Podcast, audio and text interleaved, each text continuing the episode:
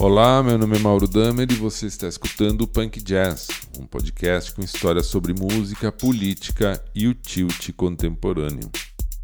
Bem em português, bem em espanhol, hoje eu vou falar um pouco sobre o resultado das urnas no Chile e a eleição na Assembleia Constituinte que aconteceu na semana passada. Uma semana depois da eleição, os chilenos com quem eu falei ainda parecem surpresos e nem os analistas da imprensa e nem os partidos conseguiram prever o resultado das urnas. Sobre isso eu conversei um pouco com Patrício Ochoa, que é produtor de cinema, ator e morador de Santiago.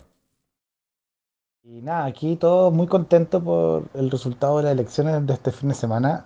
Em, yo no me lo esperaba, yo creo que mm, fue una sorpresa para todos, yo lo quería y todo el mundo lo queríamos, pero mm, eh, nunca imaginamos que iba a existir un voto ciudadano eh, de castigo en contra de todos los partidos, sobre todo los partidos tradicionales antiguos chilenos y para qué decirte todos los partidos de derecha, fueron un, gran, un gran fracaso para ellos, para democracia cristiana también. Y los nuevos partidos de, izquierda y centro izquierda les fue muy bien, pero los que mejor les fue fue a, los movimientos ciudadanos que se organizaron, como la lista, por la lista del pueblo, y a todos los independientes, les fue súper bien. Así que estamos contentos de cómo quedó constituida la convención constitucional y ahí todos los constituyentes para que en el plazo de, de este año saquen la nueva constitución y el nuevo marco para, para Chile. Isso te vou contar. O resultado foi uma surpresa para todos e significa que o diagnóstico e as pesquisas as pesquisas de opinião estavam erradas. Né? O Chile. Era evidente que o Chile queria mudanças é, e dignidade é uma palavra-chave, mas surpreendentemente parece que nada disso estava no radar da centro-direita.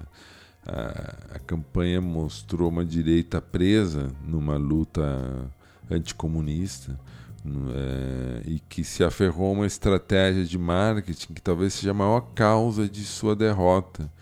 Até porque esse comunismo é mais imaginário do que real e a defesa ideológica de algo que hoje é indefensável para os chilenos é um buraco sem saída, é um beco sem saída. Né?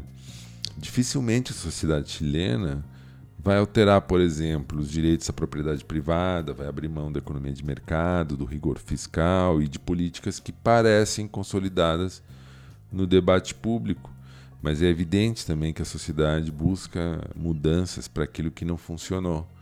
É, mudanças que garantam os direitos à saúde educação pública, além das reformas no sistema de previdência social. Né? É, são os pontos onde o, as reformas neoliberais fracassaram que levaram as pessoas às ruas, né? E, parece que os, uh, os formuladores da estratégia de direita não simplesmente ignoraram esse fato, né? Fica evidente a importância da, da eleição chilena para a América Latina.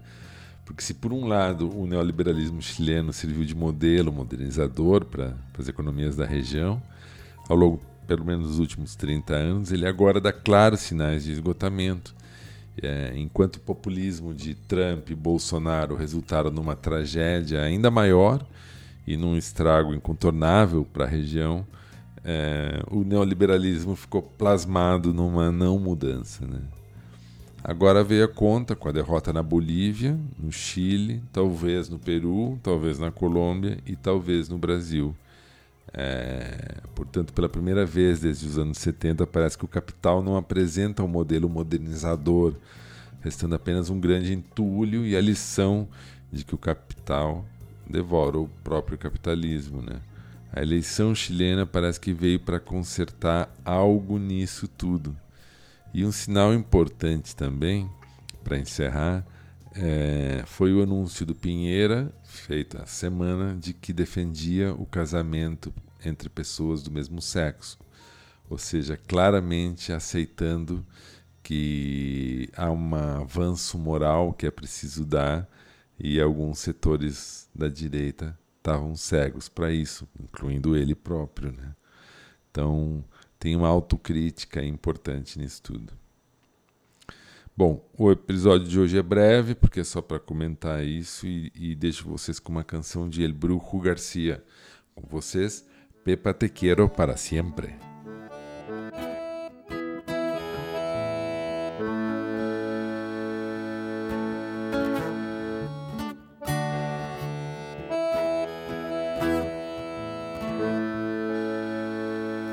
Pepa, te quiero para siempre, pero no me dejes esperando por tus cartas de amor. Escríbeme una noticia, Buenos Aires en esos días. Tomo. Pepa, desde junio pasado, no sé más qué hago, besos por ti. Lunes parto la carretera, a cualquiera que me lleve de aquí.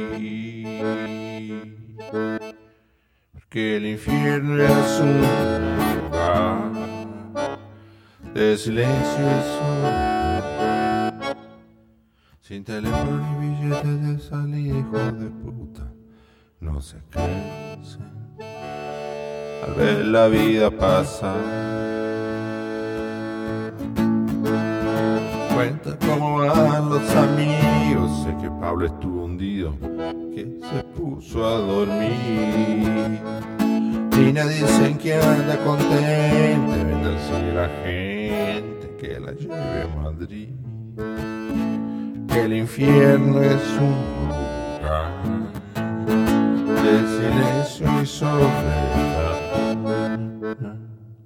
Sin teléfono ni billete de salir, hijo de puta, se cansan.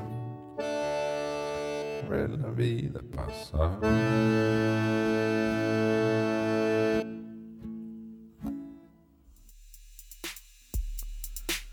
Este foi o Punk Jazz e logo mais tem mais.